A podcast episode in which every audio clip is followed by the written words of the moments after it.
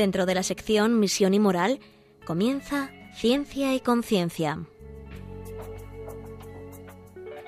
Un programa dirigido desde Valencia por Mari Carmen Mateu.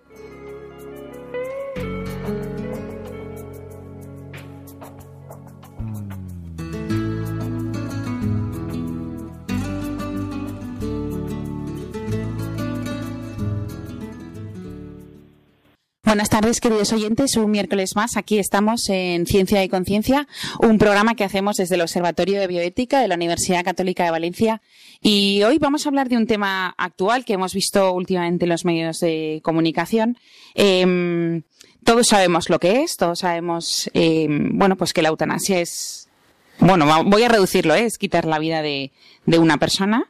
Em, pero además nos damos cuenta de que hoy por hoy es un acto legal, dentro de unas circunstancias y pero que ese acto legal pues no es bueno, ¿no? No cuida a la persona y por eso muchas veces es lo que decimos que los actos legales no tienen por qué por qué ser morales, ¿no?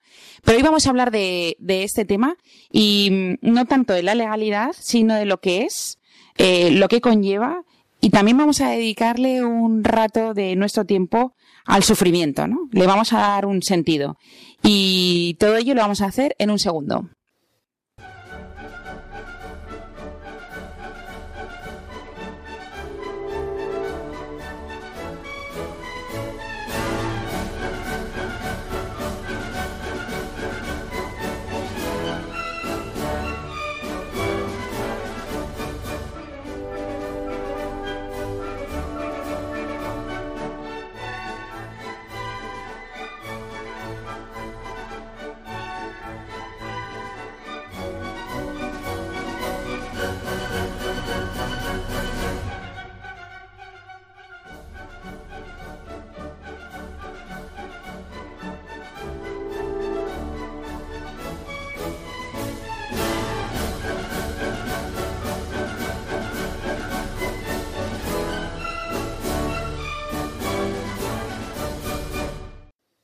Pues como os decía, hoy vamos a dedicar el rato que tenemos en Ciencia y Conciencia a la eutanasia, a los cuidados paliativos, a las unidades del dolor, por así decirlo, y por eso tenemos a, un médico con nosotros, que ha sido médico de cuidados paliativos y de unidad de dolor aquí en, un hospital de aquí de, Valencia y además es profesor de la Universidad Católica de Valencia, que él es Germán Cerdá. Buenas tardes. Hola, buenas tardes.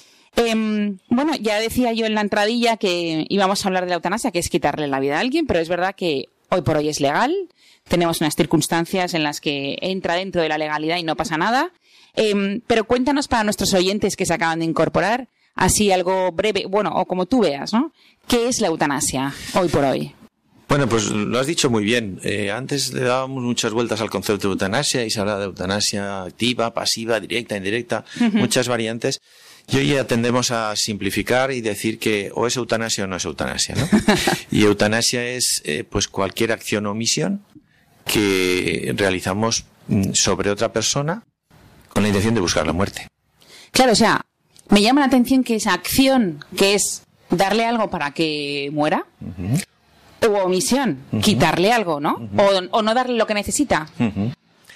Efectivamente, eh, la definición de eutanasia, como, como te decía, tiene que cumplir esas tres condiciones. Eh, quizás cuatro. La primera es que es una acción o una omisión. La segunda que es sobre otra persona, porque si fuera sobre mí mismo sería un suicidio. Claro. ¿Eh?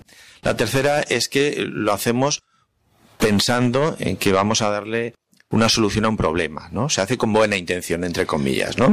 Porque si no sería un homicidio. O sea, cualquier acción o omisión que busca la muerte de otro, eso es un homicidio. A no ser que lo planteemos porque entendemos que, o bien por petición suya directa o porque, o indirecta, pensamos que va a ser bueno para ese paciente, ¿no? Vale. Siempre tiene que haber, es que me están empezando a saltar eh, preguntas. ¿Siempre tiene que haber una petición del enfermo o de sus familiares? Bien, eso viene definido, eso ya no entra dentro del concepto de ley, sino ah, entra dentro de la cómo legislamos ese, ese, ese Fijaros que en España es el único país en que es un derecho. En los demás está regulada la, la mm. eutanasia, pero en España con la ley recientemente aprobada se ha convertido en un derecho. No, lo sabía. Derecho a la eutanasia. Derecho a la eutanasia. Ya no es la regulación, eh, eh, sino es un derecho. Uno tiene eh, la posibilidad de exigir que se cumpla, ¿no? Con, eso conlleva consecuencias legales importantes, ¿no? Por ejemplo, pues el hecho de que es necesario objetar en este momento en el Sistema Nacional de Salud para no estar sujeto a la obligación de eh, cumplir con un derecho del paciente, ¿no? Que Claro, por eso se decía, o, he oído algunas noticias que decían, no es necesario, o sea, lo mejor sería no tener un registro de objetores, sino de tener un registro de personas que están dispuestas a. Efectivamente, esto es lo que se plantea, ¿no? Porque de alguna forma se está discriminando a aquellas personas que están manifestándose en contra de llevar a, cabo unas acciones que, aunque sean un derecho según la ley, estaban en contra de sus principios morales, ¿no? Y por tanto, en la ley se reconoce el derecho a la objeción de la de conciencia.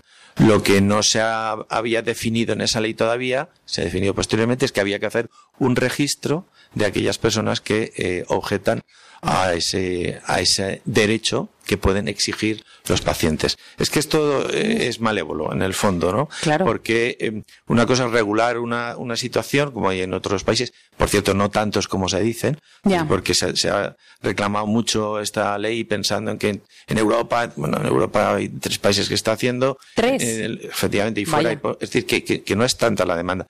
Y luego eh, es verdad que cuando estas, estas leyes que regulaban la eutanasia en otros países se han puesto en marcha, el número de eutanasias no ha aumentado. Bueno, el número de eutanasias ahora legales eh, no, no, son tantas, ¿no? No son realmente tantas. Lo que sí está ocurriendo es que muchos pacientes, eh, personas sobre todo mayores, eh, están dejando de ir a los hospitales en estos países porque se les sugiere la eutanasia, se les facilita la eutanasia, se, se les acerca a una sensación de que son una carga y se van a países, se van a hospitales de países cercanos para evitar esa sensación de carga o de esa.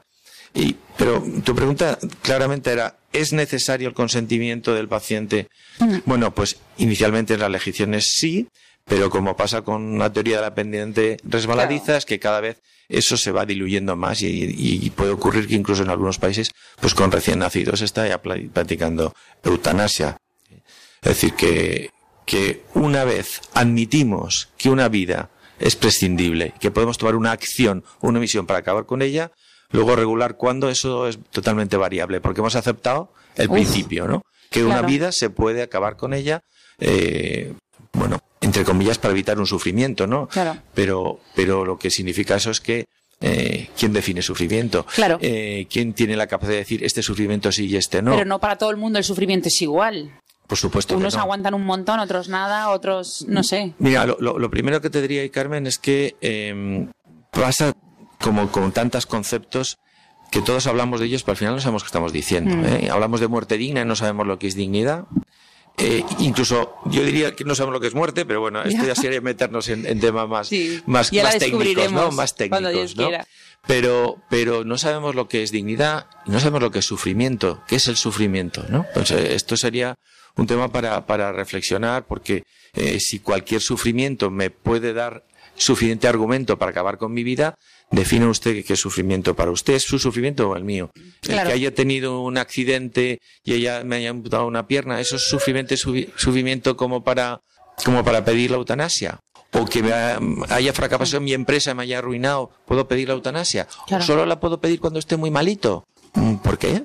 Si tengo ese derecho, ¿por qué lo puedo pedir solo en unas condiciones que usted determina? Si existe el derecho a prescindir de mi vida, a que una sociedad me ponga en mi mano recursos para acabar con mi vida, bueno, pues déjeme que, decida cuando quiero, ¿no? Claro. Esto es la pendiente resbaladiza. Empezamos diciendo que solo para aquellos pacientes que tienen una expectativa de vida muy corta, que tienen un gran sufrimiento físico, espiritual, tal, pero luego ese sufrimiento, eso es indefinible mm. y diría incuantificable. Me, me asalta la duda de eh, tu experiencia en, como médico eh, en la unidad de dolor. ¿Cuál es tu experiencia? Ah, o sea, luego volvemos al tema directo, pero humanamente, ¿cuál es tu experiencia? Eh, mira, lo primero que te diría es que dolor no es sufrimiento. Son cosas diferentes. Una cosa es el dolor físico y otra cosa es el sufrimiento. El sufrimiento, luego si quieres podemos hablar más de él, pero el sufrimiento es una vivencia eh, muy compleja, personal y que cubre todas las dimensiones del ser humano. La física, que sería el dolor, pero también la psicológica, también eh, la social y también la espiritual. Es decir, el que sufre, sufre en todas sus esferas. ¿no? Por tanto, tratar solo el dolor en una persona que sufre es tratar una cuarta parte de, de, de lo que está generando el sufrimiento. Por eso, bueno, en la universidad tenemos ahora una línea de investigación sobre sufrimiento precisamente en la que estamos precisamente intentando determinar una, una, una escala que nos permita valorar, valorar eh, el sufrimiento en sus cuatro dimensiones eh, para intentar definir el perfil de sufrimiento de cada persona y poder intervenir no solo en el dolor, sino en los otros aspectos en función del peso que tenga cada uno de ellos en el sufrimiento global de la persona, ¿no? Pues eh, esto nos lo cuentas luego, un poco más adelante en el programa, así que en la tercera parte del programa, si te parece, eh, porque así nos extendemos un poco, 12 minutos, que nos estés contando. Me ha pues parecido apasionante, chulísimo. Claro, es que lo decías tú, ¿cuál es mi experiencia con las personas que tienen dolor? mi experiencia con las personas con dolor y con mucho dolor, que son los que veíamos en la, en la unidad del dolor, eh, es que eh, el dolor no, todo es el, no es todo el problema, que hay sufrimiento, que hay sufrimiento. Eh, nosotros tenemos recursos técnicos para tratar el dolor en la mayoría de las ocasiones. Y si no, eh, quitarlo del todo, eh, bajarlo a unos niveles más que soportables. Pero si solo tratamos eso, nos dejamos, como te decía, otras facetas muy importantes que son las que hacen sufrir al dolor. Cada uno se enfrenta al dolor de una forma. Y lo que mejor marca los resultados de ese afrontamiento es las experiencias previas de dolor o de sufrimiento, cómo se han afrontado ellas. A sufrir se aprende. Mm, vaya. Siempre que no hagamos del sufrimiento nuestra huida personal. Es decir, cuando, cuando el sufrimiento lo que genera en nosotros solo es la huida, la huida de ese miedo al sufrimiento, pues nuestra vida pierde todos los objetivos y se, se convierte solo en una huida precipitada, sin objetivo, mientras que cuando lo afrontamos, cuando nos enfrentamos a él cara a cara, como mínimo maduramos. Como mínimo, empezamos a adquirir recursos para el siguiente sufrimiento que nos llegará, ¿no? Y, eso es lo que he encontrado yo. Pacientes que ante el dolor, eh, pues se venían abajo eh, y que necesitaban no solo quitarles el dolor, sino volver a encontrar sentido a su vida. Sentido y seguir siendo conscientes de que pueden seguir siendo felices. ¿eh? Que la felicidad no es algo que sea contrario al sufrimiento. A mí me gustaba decir que de cómo sufrimos el cómo vivimos. Si tenemos tanto miedo al sufrimiento que nuestra vida se convierte en una huida, no vivimos, huimos. Si lo afrontamos, vamos viviendo, vamos luchando por nuestro objetivo de ser felices a pesar de las circunstancias. Conforme eh, ves tú, bueno, claro, tú sigues tu profesión de médico y además eres profesor, eh, formas a futuros médicos. ¿Nos, ¿Nos estamos preparando para el sufrimiento? En absoluto. Yo creo que el, gran déficit que estamos eh, transmitiendo a las nuevas generaciones y que nosotros no tuvimos tanto es nuestra incapacidad de enfrentarnos a la frustración. A la frustración no solo sufrimiento, es que cualquier cosa que ocurra que no es lo que yo quiero me hace sufrir. Y nos encontramos con una, una gente joven que creo que tiene unos valores tremendos. Creemos que, yo creo que esta juventud bueno, todas las juventudes, ni son mejores ni peores, ¿no? Sí, son distintas. Son distintas. Y en estas circunstancias ellos han desarrollado, por ejemplo, un concepto de solidaridad hmm. tremendo, ¿no? Que quizás les falta profundidad, pero tiene amplitud. Y lo que muchas veces les falta es esa capacidad de enfrentarse al sufrimiento, a la frustración, porque es que no les hemos dejado, es que los hemos cuidado tanto, les hemos querido dar tanto para evitar el sufrimiento, que no han generado recursos. Y entonces, el día que se les rompe el móvil, es un drama. Y el día que, eh, bueno, fíjate que ha habido una época que nuestros chicos jóvenes ya no suspendían, era, no avanzan adecuadamente. ¿eh? Como una persona o un niño que no sabe enfrentarse pues a una mala nota, a que no juega en el equipo de fútbol todos los partidos porque no es muy bueno, ¿cómo luego se va a enfrentar a que su padre muera a los 12 años? ¿Qué argumentos va a tener para seguir viviendo con alegría si ha perdido a su padre. ¿Cómo lo va a entender? Hmm. ¿Cómo va a entender luego que, bueno, pues o que, él tenga una enfermedad. O que él tenga una enfermedad. ¿Cómo se va a enfrentar a eso? Por eso creo que hemos de recuperar la formación, que no solo la educación, sino la formación. Hemos de dar instrumentos a nuestros jóvenes para que sean libres. Y lo que más esclaviza en este mundo es el sufrimiento. El miedo al sufrimiento. Claro. Si no les damos recursos, son esclavos del sufrimiento y las vidas se convierten en una huida del sufrimiento. Por tanto, yo creo que esto hay que trabajarlo desde muy jóvenes, la formación. Formarse es un proceso de maduración. Y en ese proceso de maduración, el sufrimiento es consustancial a la naturaleza humana. Y por tanto, tenemos que aprender a vivir con sufrimiento, a enfrentarnos al sufrimiento y vivir con él, pero siendo felices. No son no son, no podemos contraponer el sufrimiento a la felicidad, sino hay que afrontar el sufrimiento para seguir buscando y encontrando momentos de felicidad. No, es una buena frase, ¿eh? la de eh, entender el sufrimiento pero siendo felices. Claro, sí que es contradictoria totalmente. Claro, porque, porque hemos eh, puesto que hemos querido pensar que se puede vivir sin sufrimiento. Y mm. entonces, ¿qué hacemos para vivir así? Anularlo, no pensando en él, huyendo de él, pero es que nos alcanza siempre, porque está ahí.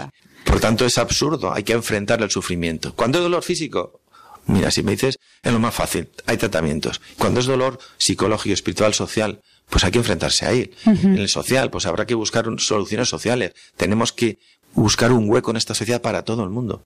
Y eso, eso debería ser una labor de todos nosotros y también del ámbito político.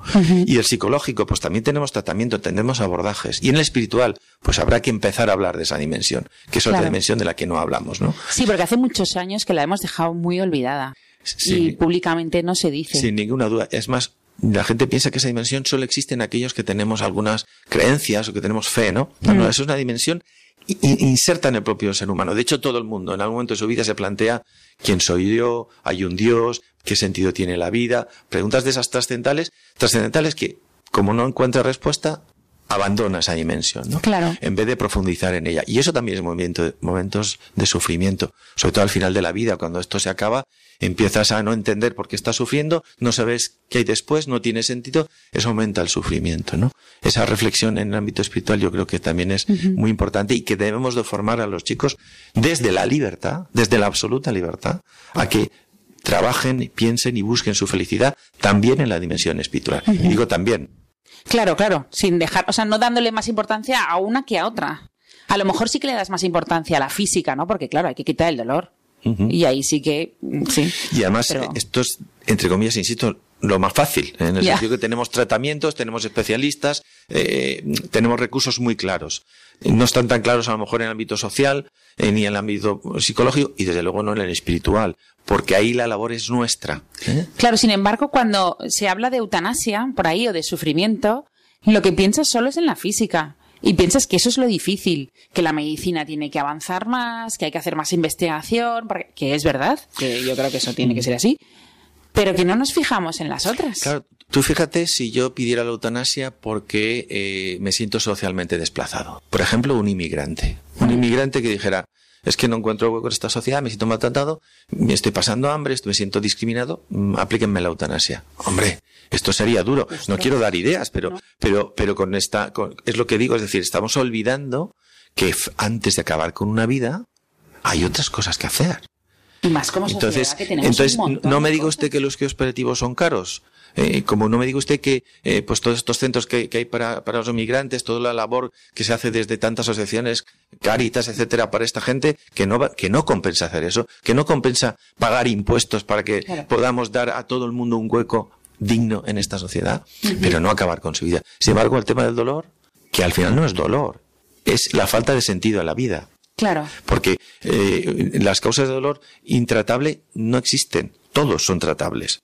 En unos conseguimos el 100% de alivio del dolor, en otros un 80, un 90, un 50, pero, pero, pero una vida con dolor es posible, de, es posible vivir y es posible ser feliz. Sin embargo, siempre pensamos que no, que no todo dolor es tratable.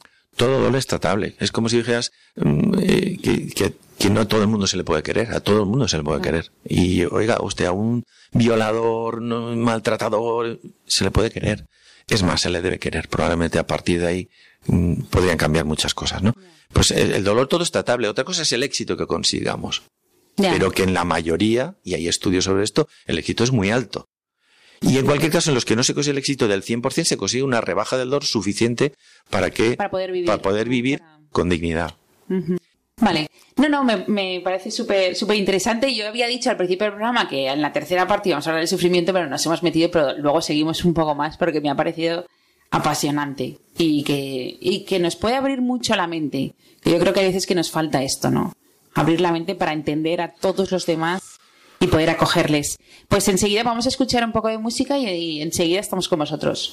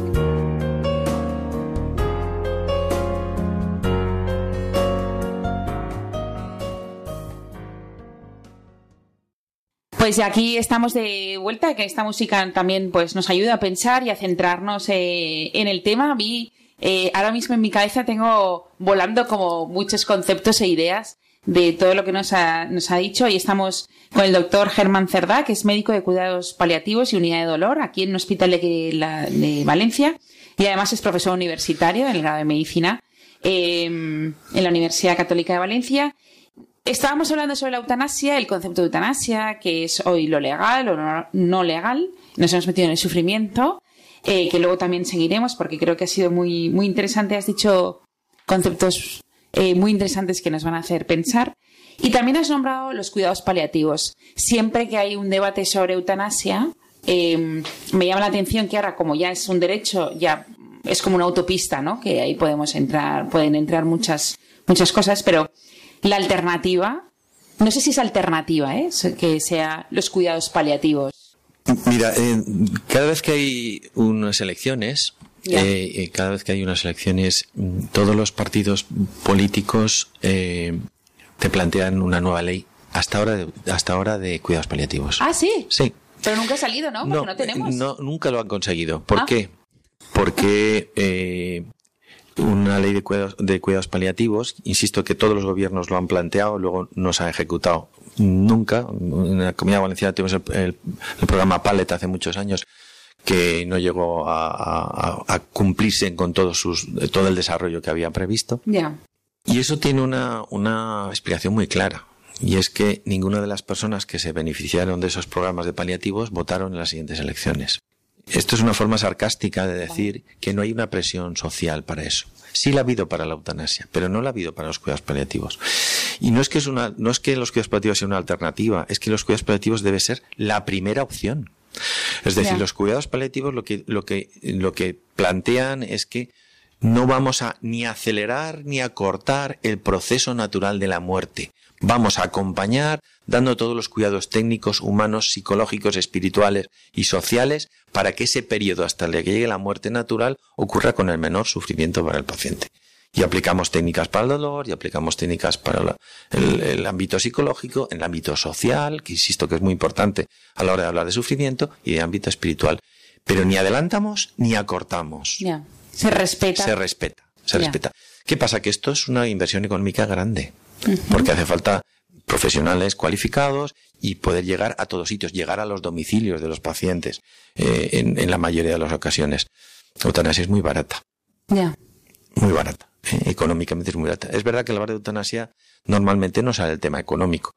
Porque además yo entiendo que la gente, en los debates normales que no sean políticos, el, el fondo es, eh, no están considerando el tema económico, sino están pensando en que provocar la muerte de una paciente para que no sufre, de una persona, a mí me gusta llamar a los pacientes, no personas, de una persona para que no sufra, es algo bueno. Y lo que habría que discutir es si eso es bueno o es malo. La buena intención, por supuesto que yo creo que es así. Ya cuando entramos en ámbitos políticos ya hay otros, otros condicionantes, ¿no? Y el económico, evidentemente, eh, pesa, porque evidentemente el dar a una, una sociedad que invierte mucho dinero en cuidados paliativos, en personas que ya no rinden económicamente a la sociedad, pero que consumen mucho, pues significa que es una sociedad que dignifica a las personas hasta el último momento. Que esas y no personas las, también han aportado. Claro, y no las cosifica, es decir, valen mientras rinden y entonces pongo recursos, pero cuando ya no van a rendir para la sociedad, entonces ya no me sirven, ¿no? Entonces, eh, desde el punto de vista político, el, ámbito, el tema económico tiene su peso. No, yo creo que no en, el social. Y lo que nos llevaría a hablar es de lo importante que es que haya una reflexión previa del valor de la vida, de lo que es el sufrimiento, para que en todo eso decidamos si realmente provocar la muerte de alguien para que no sufra es bueno o es malo. ¿Es moralmente aceptable o no? Depende de los principios y valores con los que tomemos decisiones. Y eso es de lo que no se habla. Y de eso es lo que no se forma a la gente. La gente me refiero a la gente joven y a los que no somos tan jóvenes. La formación es algo que no acaba nunca. El proceso de maduración, claro, el proceso de maduración no solo es físico, sino que es intelectual y moral. ¿eh? Y además ese, ese proceso de maduración es un proceso de maduración creativo, positivo. El de la maduración física es que uno se le cae el pelo, en fin, ya, ¿qué os voy a contar? que no se vea, ¿qué voy a contar que no se vea? ¿no? sí, no, pero la verdad es que eh, tienes toda razón porque al final eh, lo del tema de los valores, al final, en, el tema de la eutanasia es pura ideología, ¿no? Que hay una parte de la sociedad que piensa así, que no tiene esos valores que tiene la otra parte. Fíjate, ya no, no son valores, es un eslogan.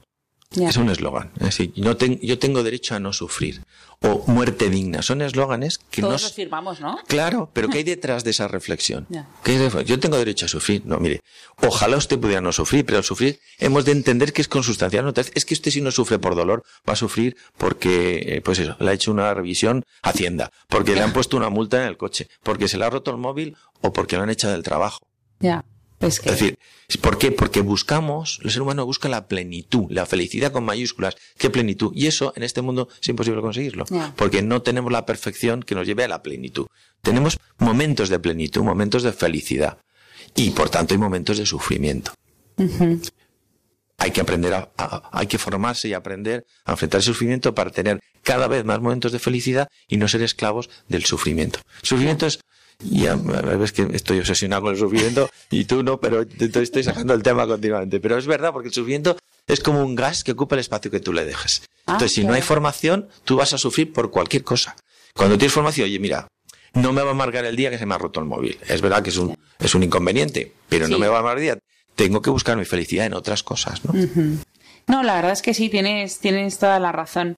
Y mm, bueno, nos hemos quedado en los cuidados paliativos. Me llama la atención que siempre que hay épocas de elecciones y están, pues que os pidan a los médicos eh, como el relanzar ¿no? este tema de cuidados mm. paliativos, porque al final es lo más importante, yo creo, que cuidar a las personas. Sin duda. El argumento que te decía antes económico es que el problema de la ley es que evidentemente ahora eh, va a haber menos inversión. Si ya había poca, ya va a haber menos inversión para cuidados paliativos. Lógicamente. ¿Por qué? Porque te van a ofrecer una eutanasia. No te van a ofrecer o va a ser más difícil que uno piense en que la salida de ese sufrimiento puede ser los cuidados paliativos y es más fácil que piense porque el movimiento social va por ahí, pues mire, que me pongan una inyección que no duele y, y acaben con Y ahorro todo el mundo, a mi familia, al Estado, a no sé qué.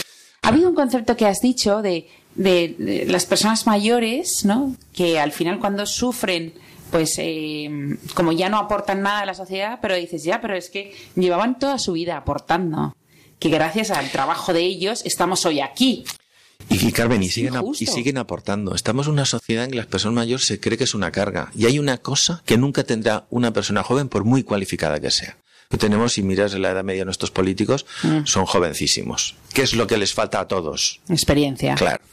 Y la experiencia, solo, solo hay una forma de conseguirla y es con tiempo. Es decir, no, no, puede ir más rápido de 24 horas al día. ¿eh? Entonces, ¿qué pasa? Que las personas mayores, que la mayoría hoy en día, gracias a Dios, además, tiene una calidad de vida buena y tiene una capacidad intelectual muy conservada, a eso le suman una experiencia. Y entonces, esas personas, por lo menos, son para escuchar. Claro. Entonces, no es que nos sirvan, sino todo lo contrario, que lo que tenemos es que darles vías de poder aportar a los jóvenes y a la sociedad, ¿no?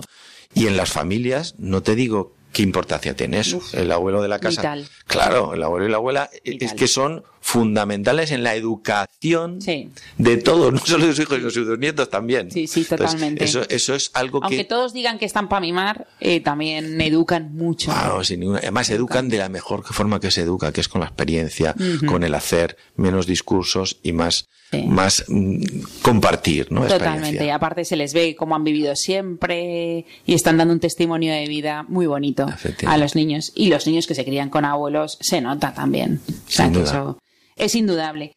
Pero bueno, volvemos a nuestro tema de la eutanasia. Hemos visto, me dices que la alternativa no son los cuidados paliativos. No, los cuidados paliativos debe ser la primera opción. La primera opción. Y, y, lo otro tampoco es alternativa, porque al final acabar con una vida no es ofrecer nada, es, adelantar algo que, llegará y adelantarlo eh, de una forma condicionada a unas circunstancias que está viviendo el paciente. Por mucho que la, la ley, esta ley en particular, se dice que es muy garantista y lo es porque te pide muchas cosas, esto es hoy, dentro de dos años se pedirá menos y luego todo eso se va, porque, insisto, en el momento que uno acepta la, el, principio de que una vida puede acabarse con ella para evitar un sufrimiento, pues mire usted, ya da, igual cómo me elegirle porque encontraremos razones para defender otras, otras razones por las que, insisto, ¿por qué no puede pedir a otra persona que solo tiene un sufrimiento espiritual? Ya o que tiene un sufrimiento social. Claro. Sí, al, final llegaremos ahí. Claro, claro, porque el fundamento de la reflexión es el mismo, es el no sufrir. Hasta que no entendamos y entender y aceptemos y aprendamos a vivir con sufrimiento. Por eso te decía, de cómo sufrimos y el cómo vivimos. Si no queremos sufrir, si nos negamos a, sufrir, no vivimos, huimos del sufrimiento y buscamos la muerte. Cuanto antes mejor. Sí, sí. Claro, pero em, me gusta esto de lo de que no es una alternativa a los cuidados paliativos, sino que al final a lo mejor no tenemos que entrar en ese discurso, sino en el discurso de eutanasia sí, eutanasia no. no al final, vida sí, vida no. O sea, queremos cuidar a las personas y no las vamos a matar. Como si cualquier otra de las opciones de la medicina, eh, pues no sé, el digestólogo, el neumólogo, son, son alternativas al médico. No, es un médico y es lo que corresponde cuando, cuando estamos hablando de ese área de conocimiento. Mm. Bueno, pues al final de la vida, cuando la situación es tan complicada eh, y hace falta un tratamiento más multidisciplinar y complejo, están los cuidados paliativos. Mm. Los médicos de familia han hecho cuidados paliativos toda la vida. Ya. Claro, han quitado el dolor siempre. ¿Qué pasa? Que ahora lo que tenemos es una especie, que no es una especialidad médica reconocida, pero unos especialistas que son capaces de utilizar técnicas eh, para el dolor, para, para, para, todo el ámbito, para la atención a la familia, para todo el ámbito de sufrimiento en ese momento, que lo hacen de forma muy eficiente. Bueno, pues eso es lo que hay que cultivar. Cultivar. Eso sí que es llegar a la muerte dignamente. Yo estoy muy en contra del concepto de muerte digna. La muerte es muerte. La dignidad es mientras hay vida. En el momento que hay muerte ya es otra cosa. Es la dignidad de un cadáver, que también la tiene, pero no es la del ser humano vivo. Lo que tenemos que luchar es por la dignidad hasta el último instante de mi vida. Y eso es, pongo usted en mi mano todos los recursos para tener la mejor atención, pero no acabe con mi vida. Claro. Pero Porque si acabo con mi vida, acaba con mi dignidad, con mis derechos, con mi libertad, con mi capacidad de ser feliz, con todo. Mientras que si usted me está cuidando con todos los recursos hasta el último momento que llegue la muerte natural, lo que usted está dándome es la posibilidad de ser feliz, ser libre, ser hasta el último momento. Claro, claro. Y si nos ponemos en la situación de que hay un paciente muy mal, no sé por qué, pero bueno, ya está, es terminal y lo ve todo negro. Y él dice, a mí me parece muy bien los cuidados paliativos, me parece que usted es fenomenal, pero yo me quiero morir. ¿Qué hacemos ahí? Vamos a ver, cuando una persona esté muy mal o no esté tan mal. O no esté tan mal, pero diga, me parece muy bien lo que usted diga, pero... Sí, cuando una persona en cualquier condición te dice que quiere morir, lo que está diciendo realmente es yo no quiero seguir viviendo así. La clave es en el así. Hay que cambiar el así. ¿Eh? cuando el ejemplo que ponía antes del inmigrante que dice, oiga, yo no puedo seguir viviendo así, sin un sitio donde dormir, sin comida, maltratado, tal. Eh, cambien las circunstancias, pero no lo mate. Bueno, pues un paciente que te dice, o una persona que te dice, mire, yo no quiero seguir así, ¿por qué? Porque tengo dolor, porque me siento solo, porque estoy abandonado, porque soy una carga. Cambiemos todo eso. Que se puede cambiar. No le podemos curar pero podemos cambiar la sensación de sufrimiento porque tiene dolor, tratemos el dolor. La sensación de sufrimiento porque es una carga, no es una carga, demostrarle que no es una carga. Eh, que cualquier circunstancia se puede abordar. Y luego además hay otra solución para ese caso siempre último que se ponen en estos debates y hemos de decir que nunca se legisla por la excepción, se legisla por lo general. Pero vamos a ese caso extremo de sufrimiento, que no hay más remedio. Bueno, pues antes de matarlo se le puede sedar. La sedación no es eutanasia. Ese paciente no sufre y mientras está sedado se deja llegar la muerte natural, pero no le provocamos la muerte. Ya. Entonces él estaría sin dolor, tranquilo y esperando. Estaría en, un, en el nivel de conciencia suficiente para que no tuviera dolor. Eso a veces significa que está desconectado totalmente del entorno y a veces significa que está con un nivel de conciencia muy bajito, que puede responder a órdenes verbales, a, estímulos físicos, pero que está sin sufrir. Eso se ajusta al milímetro, lo podemos ajustar con mucho, con mucho, con mucho delicadeza y con mucho cuidado. Pero no le provocas la muerte. Claro. Pero no somos nosotros los que le matamos. Claro, dejamos que la muerte natural llegue. Si tiene que llegar. Claro. Lógicamente, en esas circunstancias Claro, en esas circunstancias llega. Bueno, pues como veis está siendo muy, muy interesante. Eh, vamos a escuchar un poco de música y ahora enseguida eh, pasamos a ya la última parte del programa en el que vamos a hacer un pequeño repaso de lo que hemos hablado. Volvemos a retomar el dolor y, el sufrimiento y, y terminamos. Y ahora enseguida estamos con vosotros.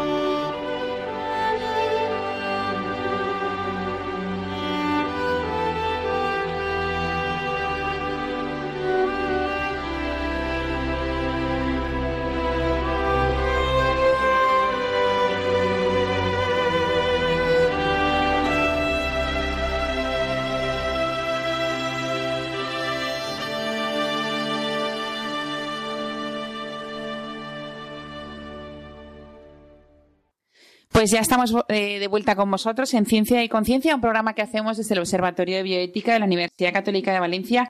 Y hoy estamos hablando sobre eutanasia, cuidados paliativos, el dolor, el sufrimiento. Eh, estamos hablando con Germán Cerdá, que él es médico de cuidados paliativos y de unidad de dolor en un hospital de Valencia y además es profesor de la universidad en el grado de, medicina. Y bueno, hemos, eh, nos ha dado el, el doctor pues una definición de eutanasia, eh, también nos ha hablado de los cuidados paliativos, de las clases de dolor, por así decirlo. Um, y hay una frase que me ha gustado que a sufrir se aprende. ¿no? A vivir se vive, o sea, a vivir también se aprende, no sé cómo es algo así, hay un dicho que es así, pero a sufrir se aprende, ¿no? Em, pero es algo que hay veces que cuando tenemos a nuestros hijos, y es, es verdad que los traes con dolor, ¿no? Por así decirlo y, te cuestan cada día y, te merman tus capacidades, para así decirlo, físicas, ¿no? Porque cada día está peor. Pero, y, creo que vamos aprendiendo de forma innata a sufrir ciertos dolores, ¿no? A ir viviendo con ciertos dolores. Pero creo que del sufrimiento del que hablas, no, es el que hay que aprender, de verdad, ¿no? El que hay que, o sea, enseñar a sufrir. Pero no sé si podemos enseñar si no hemos sufrido.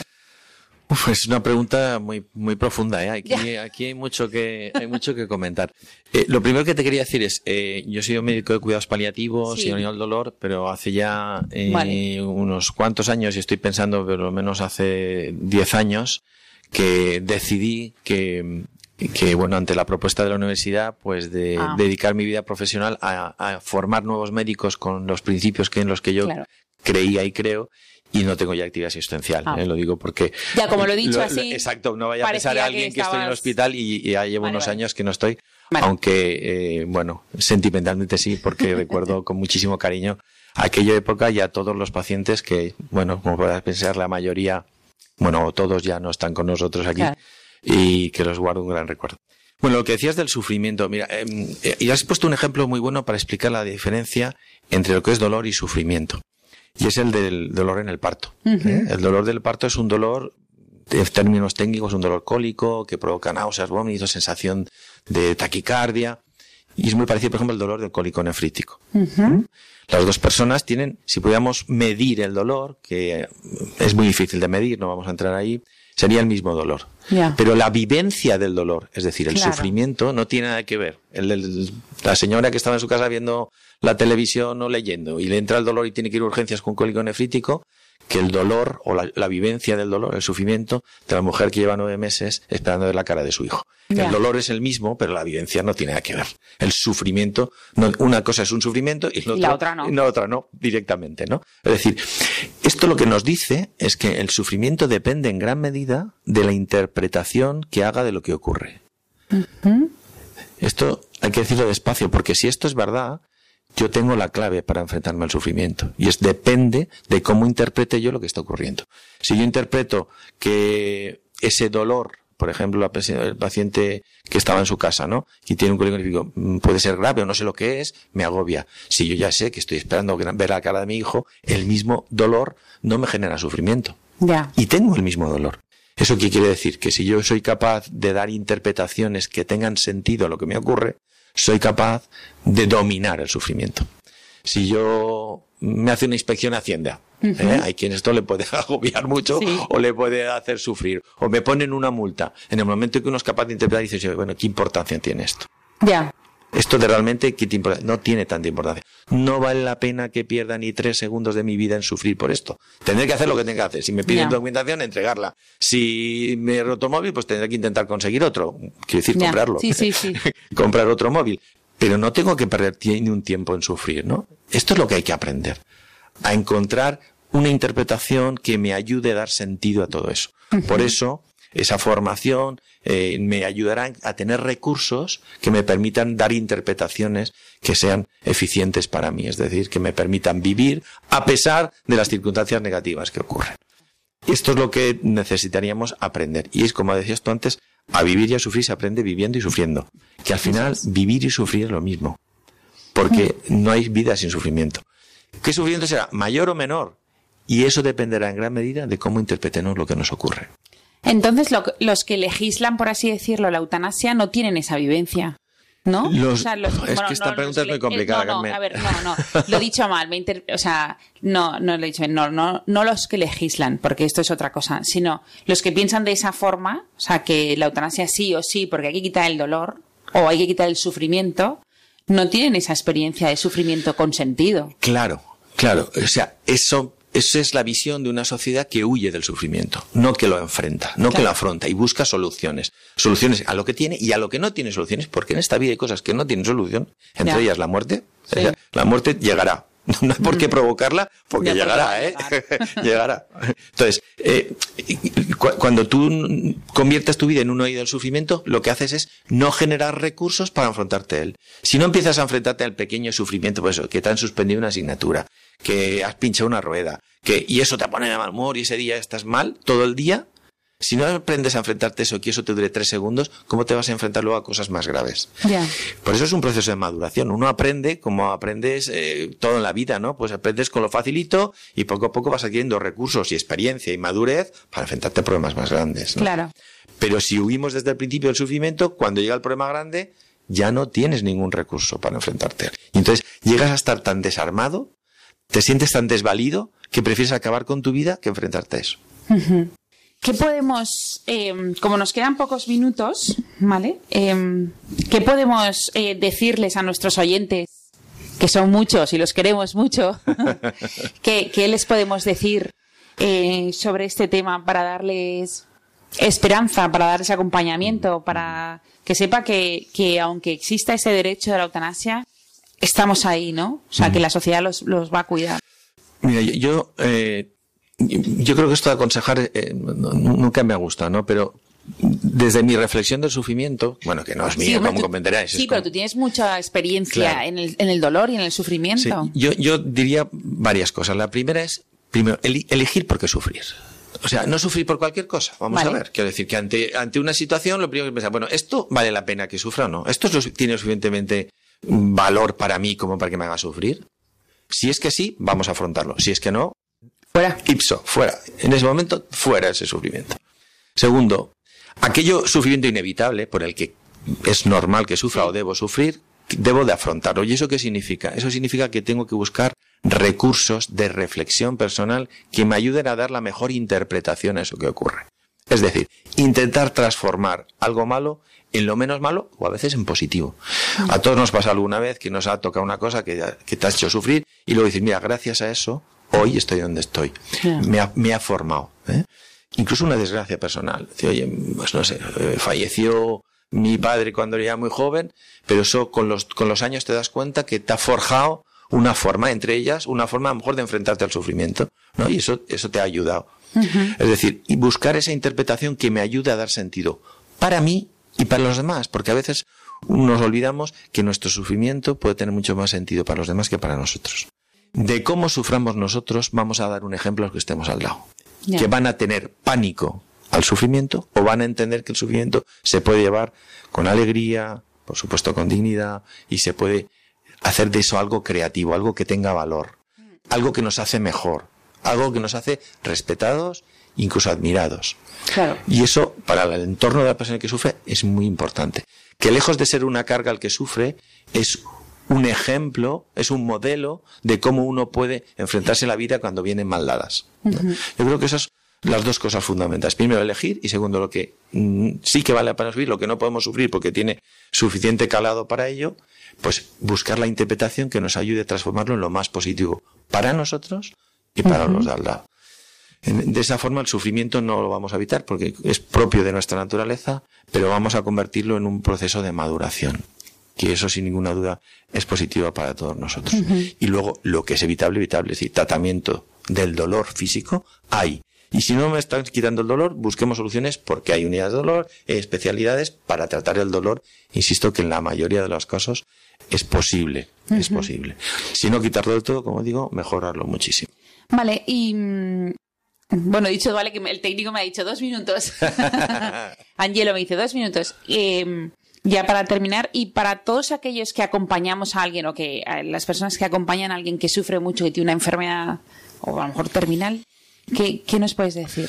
Pues eh, yo lo que diría es que el, mejor tratamiento eh, es el cariño. Eh, hay una frase de, de, un, creo que era de un, médico griego que le decía a un alumno suyo que estudiaba, a los pacientes hay que darles cariño, mucho cariño. Dice, bueno, y si a pesar de eso no mejoran, dice, pues aumenteste la dosis. pues esto es lo mismo, ¿no? cariño, que no necesitan nunca una carga. Nos tenemos que sentir, mira, yo muchas veces a los pacientes lo que tenía que decir es, no se siente usted una carga, es usted una oportunidad para los que están a su alrededor. Les está dando la oportunidad de darse a usted, de hacer cosas generosas por amor y por cariño. Y eso los hace mejores. Mm. Eso les permite madurar. Les ayudará además también cuando se tengan que enfrentar a su sufrimiento. Pero además es que en este momento ya los está haciendo usted mejor. Deles la oportunidad. Déjese cuidar. Tenemos que aprender a dejarnos cuidar.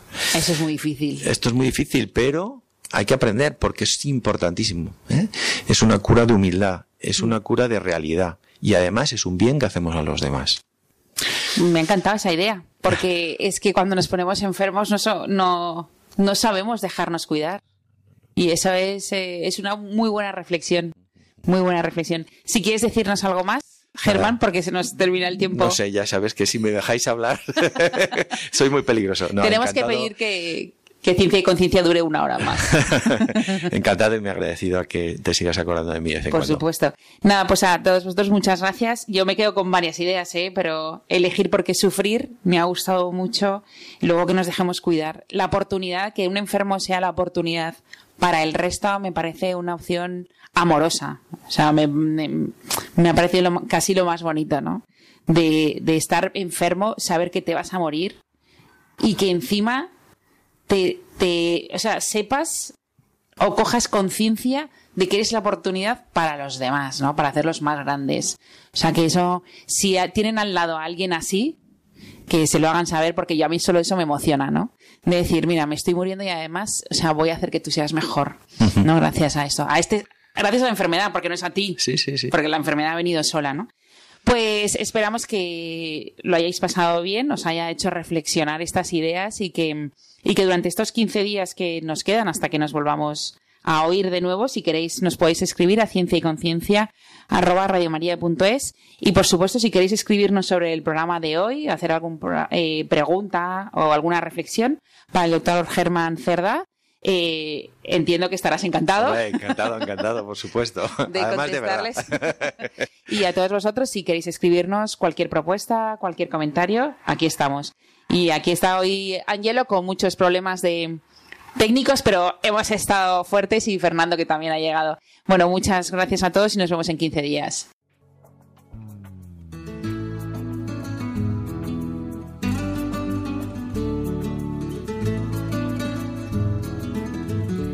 Finaliza así en Radio María Ciencia y Conciencia, un programa dirigido desde Valencia por Mari Carmen Mateu.